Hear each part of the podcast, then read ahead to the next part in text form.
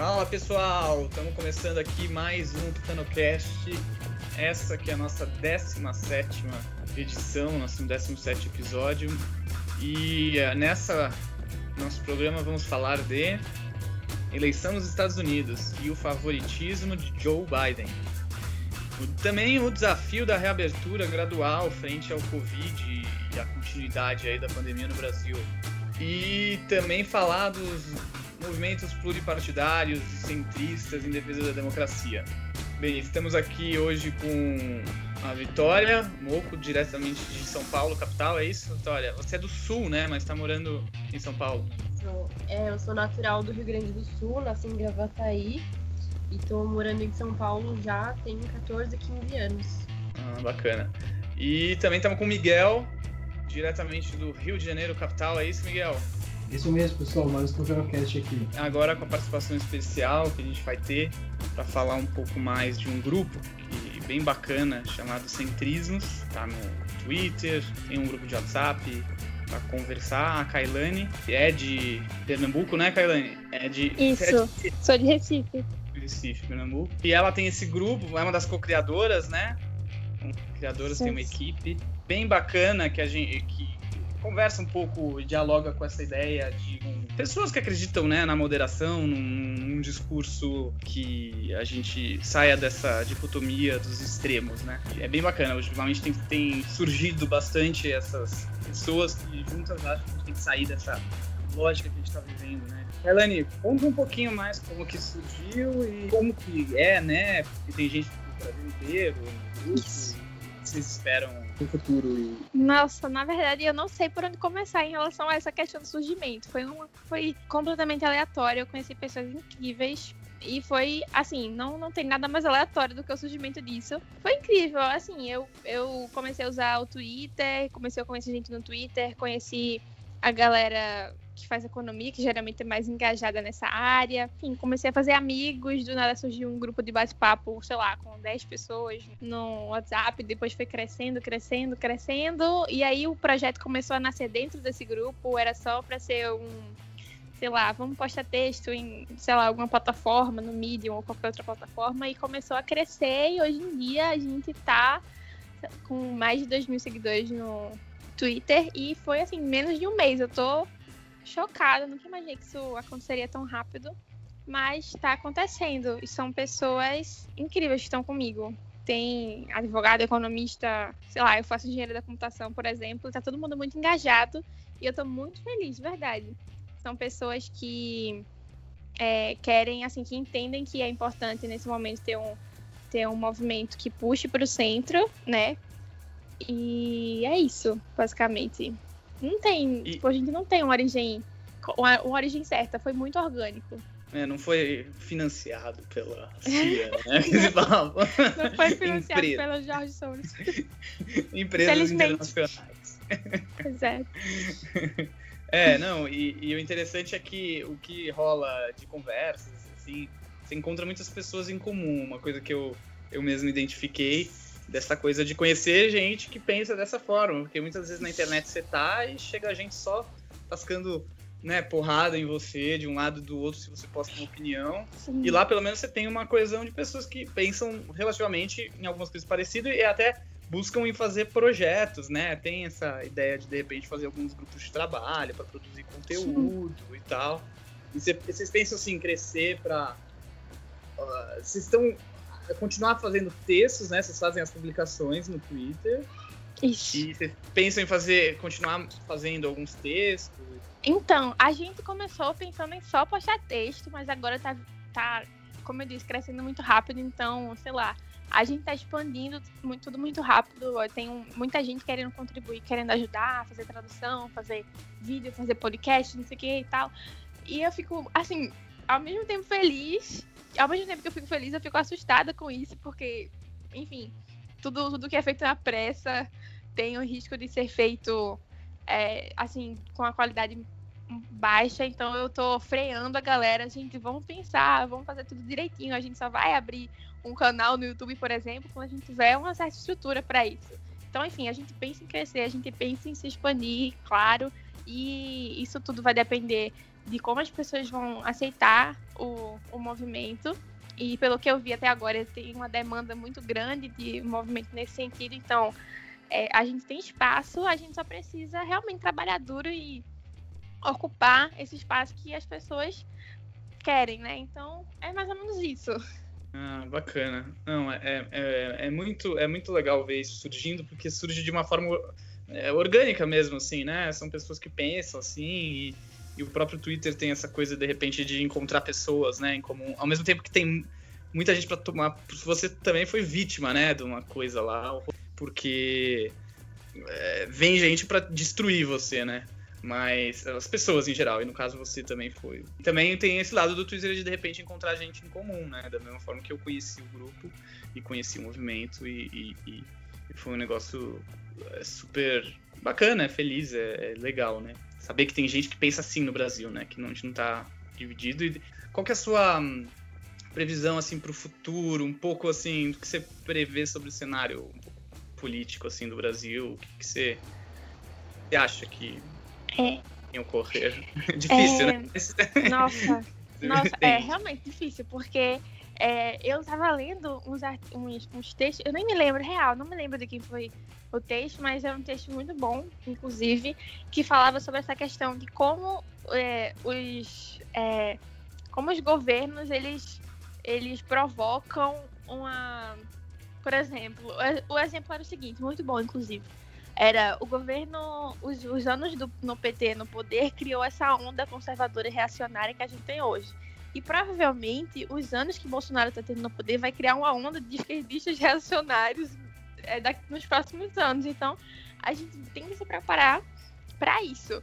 E é, é, assim, a gente tem que, assim, o nome do o nome do movimento é centrismo, porque eu acho que é assim, né? Reúne, sei lá, sociais-democratas, liberais, progressistas, conservadores, mas pessoas que entendam que é, a defesa que você tem que fazer no meio político são das ideias, não de ideologias, de eu vou, ah, vou aprovar isso porque isso é liberal, ou eu vou aprovar isso porque isso é conservador, ou eu vou apoiar isso porque isso é progressista. E ser mais pragmático nessas questões. E, enfim, é um lema que eu tenho para minha vida, então meu posicionamento político e a maioria dentro do movimento também pensa assim, é a questão de não substituir dogmas por outros dogmas. Então, a, a essa direita que surgiu antes do governo Bolsonaro, ela estava querendo se separar dos dogmas da esquerda que estava no poder. E aí ela criou o dogma próprio e a gente está vendo a desgraça acontecer. Então, enfim, trazer pragmatismo e ceticismo para o meio político. E acho que é o, lá, a minha análise é essa. Não tenho muito o que dizer, de verdade. Eu acho que cada coisa é uma coisa. Apesar de me considerar, me considerar liberal, eu fujo bem da minha própria ideologia quando se trata de alguns assuntos, porque eu acho que tudo tem que ser analisado assim, de acordo com o contexto, de acordo com as evidências, principalmente. E é isso, acho que é o, a maior bandeira do movimento é essa. É, não, é, é bem bacana, né? Porque, é, não, é, é essa coisa de é, pensar os casos, né, diferentes. Você não ficar preso numa caixinha do seu conceito, né? Você construir de forma democrática ideias que são é, aceitáveis e razoáveis aí entre esses grupos, né? Tipo, dentro do centrismo, assim, dentro, né? E que não, não pendam para um radicalismo, uma coisa que, que é, é muito ruim. E, e a gente ser contra essa coisa de jogar um ping-pong, né, eterno, assim, de estar tá de um extremo para o outro, do extremo para o outro e continuar só, né, é, jogando às cegas mesmo. E, ah, e Carlinhos, dá uma divulgada então para as pessoas que quiserem, tá? É o, o Twitter é @centrismos, né? Isso, o Twitter, o Instagram também é o mesmo centrismos no plural. É, e é isso. O Facebook também tem uma página no Facebook, também é o mesmo nome. E é isso. O site da gente também é o mesmo nome, centrismos.org. E é isso. Vocês podem ver lá o conteúdo da gente. A gente tá trabalhando para ter um conteúdo informativo de qualidade e opinativo também. A gente solta texto de opinião, ao mesmo tempo que soltamos textos é, informativos.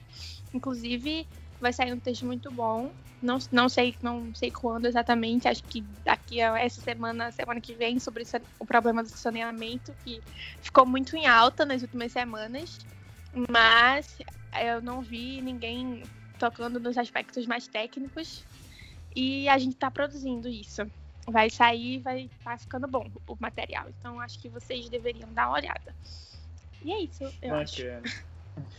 Demais, Karine. Obrigado por participar aí e falar. Eu acho que esse movimento tem tudo para ser uma coisa muito agregadora e construtiva, né? Isso que eu tava comentando. Tem que, tem que olhar e se espelhar nas coisas construtivas, né? Ficar menos na, na coisa de pensar em quem destruiu e propor. E também é, uma, é um movimento que vem que vai se fazendo dentro das reflexões, né? Porque muita gente tá dando ideia e tal. Tô... É, tá. Nossa, tá. Tá. Tipo assim. Tá maior a definição de. É, nossa.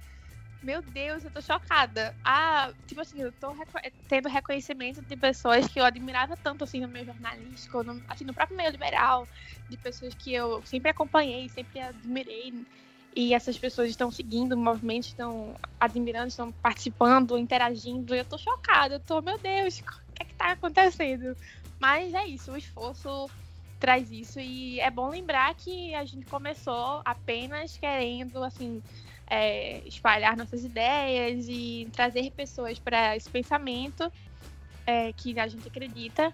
E acho que é isso que importa, quando as coisas são feitas pelos motivos certos é, nós somos reconhecidos por isso. E a gente está trabalhando duro real para esse movimento acontecer. E é isso, espero que a gente cresça bastante aí. Temos um pouquinho só de relevância no debate, que para mim já vai ser incrível. Demais, Karine. Parabéns aí, você e, e, os colegas também que criaram juntos, né? A gente tem aí é outras pessoas que muito, muito bacanas. Depois uh, a gente comenta aí, ah, espero que você possa participar depois, mais para frente, próximas edições aí do Cast para comentar de repente algum assunto mais técnico mesmo, que eu acho que algum que esteja no debate, eu acho que é, é bem válido assim, as pessoas têm que descobrir Estou... mais as coisas que são discutidas. Eu Mas aceito valeu. completamente. Obrigada a você. Eu gostei muito Obrigado de verdade. É, valeu. E, e, sucesso aí pelo no Centrismos. Mas vamos falar um pouquinho aqui do Brasil, que a gente está num desafio de uma reabertura gradual, é, muita discussão sobre o quanto deve reabrir, se a gente chegou num platô, se a coisa vai vir uma segunda onda, como a gente tem que segurar essa segunda onda. Muitos lugares ainda começou a baixar um pouco, mas ainda é muito pouco do que devia, né? E Vitória, você que estava comentando até antes aqui a gente em off, ontem mesmo saiu um vídeo do pessoal no Rio que liberou alguns bares assim com todos os procedimentos de segurança que foram avisados e os bares no Rio ficaram completamente lotados, né?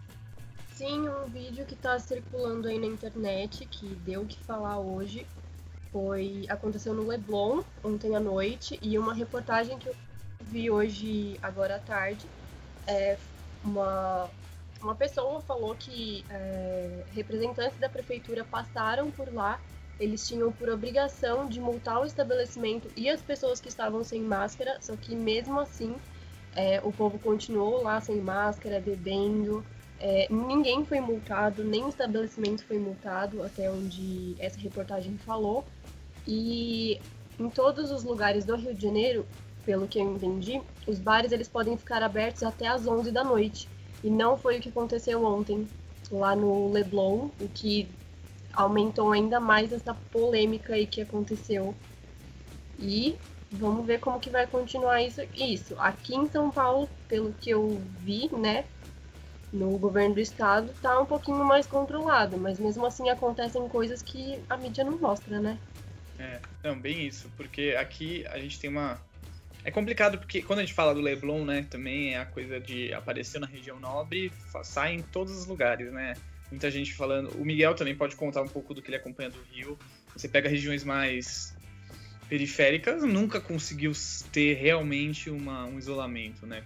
Assim, até pela condição, né? Quanto mais a região é, periférica, mais complicado são as pessoas ficarem em casa, assim. Mas realmente foi uma coisa, todo mundo saindo de casa, assim, um exemplo péssimo, muita gente. E vamos ver como vai refletir, porque o próprio estado do Rio de Janeiro não está tão bem, né, com relação à capacidade das UTIs e tudo mais que é o grande desafio da Covid, que ocupa muito isso. Né? Exato. E são... Desculpa. Fala. Pode falar, Fábio. A, a, tendência, né, de, de, de, sair sem máscara, de não é, se higienizar do modo correto, pode fazer com que os casos aumentem, né? Então, é, vamos ver como que vai ficar esses próximos dias lá para o Rio de Janeiro, porque aparentemente não vai ficar uma coisa muito legal, né? Vamos ver. E também é, falando nessa questão de, da zona periférica, né, da galera que sai, só que a gente tem que lembrar também que na zona periférica existem muitas pessoas que trabalham, né? Elas estão nessa zona de risco, que é o que não que a gente não viu ontem. É, não foi uma coisa de extrema urgência que você precisava sair para comprar uma, um alimento para sua família, ou enfim. É, foi simplesmente por pura diversão, né? E eu acho que essa falta de consciência das pessoas com o próximo, essa falta de empatia, pode colocar muita coisa a perder, não só para eles, né, mas para todo mundo de um modo geral. Não, realmente, também tem esse lado social que é impressionante. É, a gente não tem, ah, quer dizer, a gente tem noção de como isso é, é uma coisa forte. E, e, e falando um pouco do estado também de São Paulo, né, a gente vê a cidade, a cidade mesmo, a capital, diminuindo, tem hospitais de campanha que estão diminuindo, os casos estão baixando, a gente tem aí um reflexo de morte que ainda está é, com certo atraso, mas está tendendo à diminuição, então dá para dar uma leve aliviada, mas eu acho que São Paulo está tendo um controle maior, né? A própria prefeitura, vamos puxar a sardinha para o nosso lado, mas realmente o, o, cuidado que o Bruno está tendo é, é, é, bem, é bem forte. E o interior, agora o desafio é o interior de São Paulo, né? O interior que deu uma relaxada. É complicado porque as pessoas têm essa visão, né, de que não tá tendo caso, então vamos relaxar e vamos abrir. Mas não, tem que ficar atento o tempo inteiro. Então você tem a, a região bem ao interior do estado, é, para o oeste, né? Então, Presidente Prudente, as macro-regiões, né? Araçatuba, São José do Rio Preto, Ribeirão Preto, Barretos, tá aumentando e está crescendo mais para aquele lado. Uh, então, o controle tem que, ser, tem que ser forte, localizado. O próprio Rio Grande do Sul, recentemente, a gente, o Eduardo Leite, mesmo governador, falou: hum, essas semanas são as cruciais para a gente fazer isso passar. E, e, é complicado, porque a gente tem continuamente com esse desafio. E tá ficando já 100 dias e a gente tem sofrido. E eu entendo totalmente o sofrimento da, é, da economia, porque é muita gente que está perdendo muito dinheiro, né? E daí entra o governo federal com uma importância que tem que dar para esse aspecto, ter planos para contingenciar isso, ajudar empresários, microempresários, dar apoio aí a quem realmente precisa, porque primeiro está a vida e as empresas têm que ser ajudadas pelo governo. Aí que é a situação, né? Aí que o Estado tem que intervir nesses momentos, né? E Miguel, como você vê aí no Rio? Porque, o Rio, porque a gente tem esse problema também da questão do, do, da corrupção, né? No Rio, você tem. E tem o impeachment no Rio de Janeiro. Agora acabou de ter o caso no Amazonas, que pegaram um monte de papel, um monte de corrupção do governador, que é outro estado que está no limite aí de um processo. Não sei se começou lá já o impeachment, mas. E, e o Rio aí, como que tá? Porque o prefeito também é um cara difícil, né?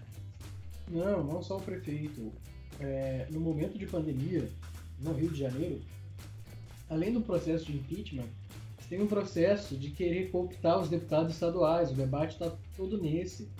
É, o governador demitiu praticamente todos os secretários e está oferecendo a secretaria de porteira fechada para os secretários. Ele ofereceu, se não me engano, a Casa Civil com tudo, o relator do impeachment dele. Isso depois de pegarem corrupção na saúde, hospital de campanha que nunca terminaram, é, aquela coisa dos respiradores superfaturados. É, eu acho que o Rio de Janeiro, de todos os estados, talvez alguns estejam um pouco piores. Mas deve ser um dos que está pior na, nessa situação de pandemia e o debate não é esse. Vocês viram as imagens do Leblon. Eu, quando saio de casa, vejo gente sem, gente sem máscara. Eu moro na periferia da cidade.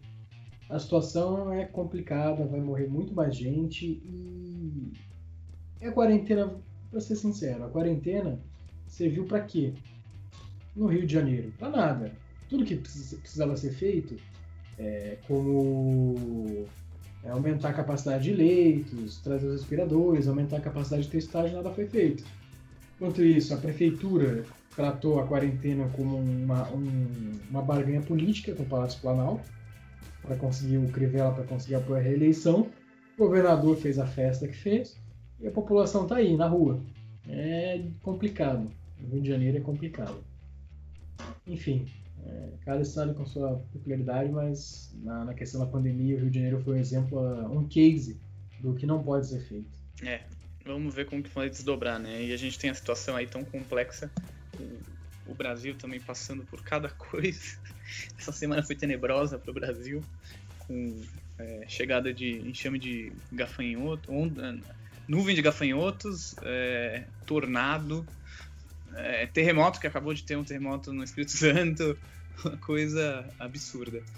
E o, o governo Bolsonaro agora quietinho, né, depois do escândalo do Queiroz. É, e a gente ainda sem um ministro definitivo uh, da saúde, né? Uma coisa.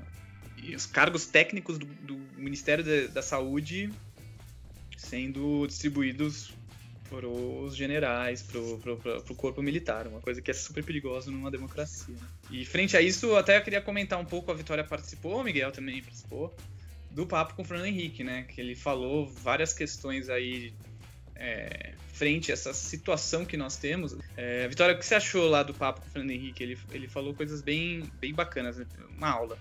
Nossa, com certeza. Ele, no quase 90 anos, né? Ele fez 89 esses dias, né? Se não me engano. E completamente lúcido, uma pessoa extremamente sábia e trouxe um pouco é, da visão dele, né? Da, da nossa atual situação, que não é boa, isso é óbvio. E acho que ele seria a pessoa ideal para estar na frente do Brasil agora, no meio desse dessa coisa que está acontecendo, porque é, a gente não está passando só por uma crise política e acho que a gente está no meio de várias crises, né? Então, é, e tudo que ele falou também foi muito acho que ele deu um ânimo, né, um gás para a juventude, porque é isso que a gente precisa agora, no meio de, de tanta coisa ruim que tem acontecido. E é isso.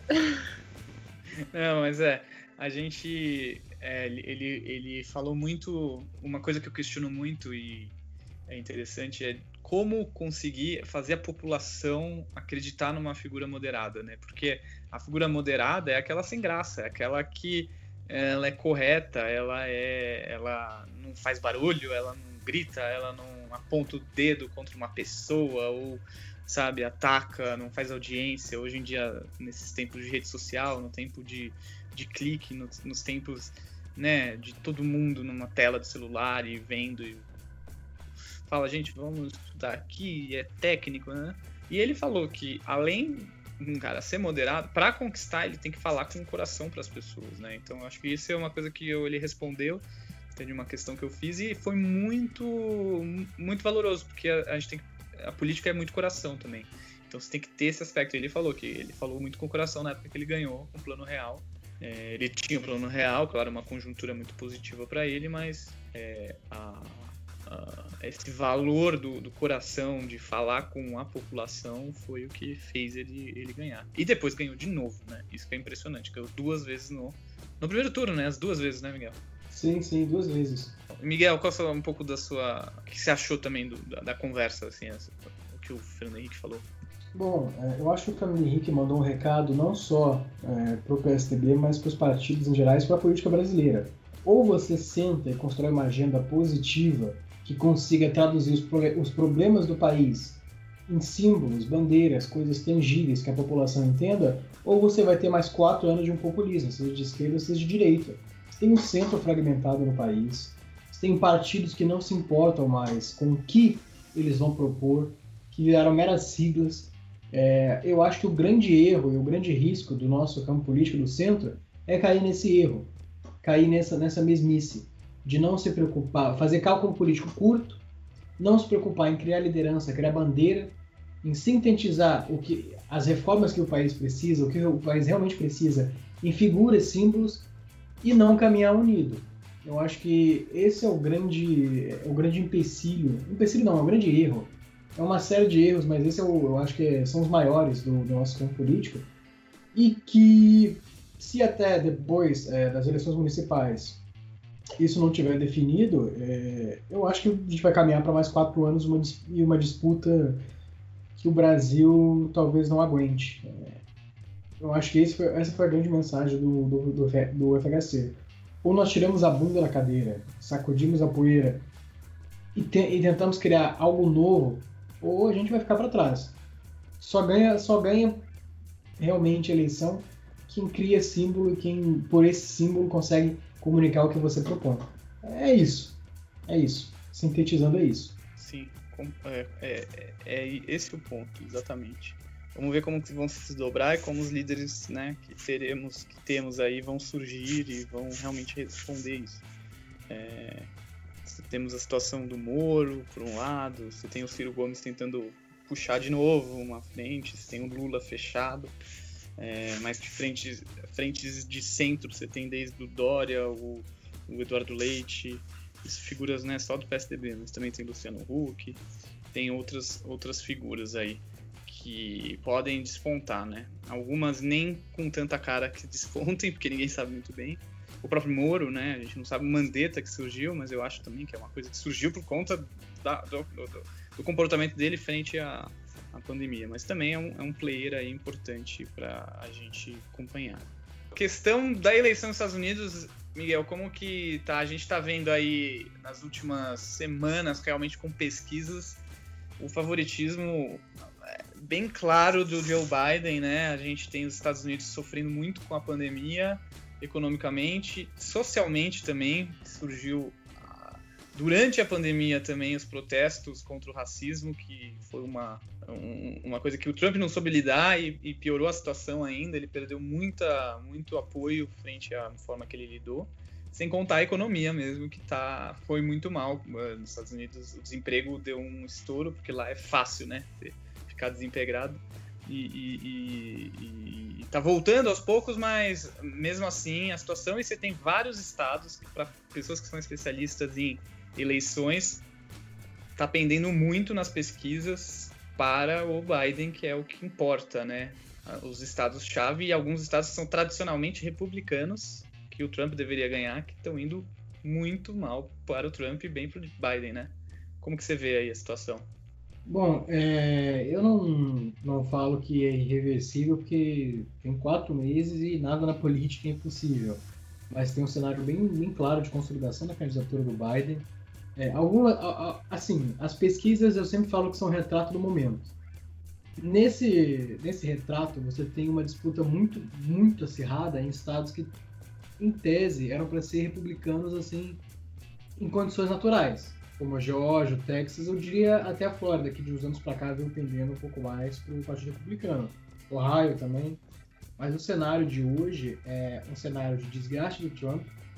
Trump não soube lidar com a pandemia, a economia começou a engasgar, é, a guerra comercial com a China não ajudou nem um pouco, o Trump apostou muito na questão da guerra comercial, em, em parte, eu acho que os Estados Unidos têm sim certas razões para é, pleitear, porém não pegou bem com, com parte do eleitorado, não pegou bem no bolso, é o que realmente importa, e era o que o Trump apostava. Ele apostava numa economia forte, numa economia ascendente, e realmente é, você vê no início do ano até dois meses, por aí, até final de fevereiro, ele tinha um cenário muito otimista para a reeleição dele. A economia americana realmente indo bem.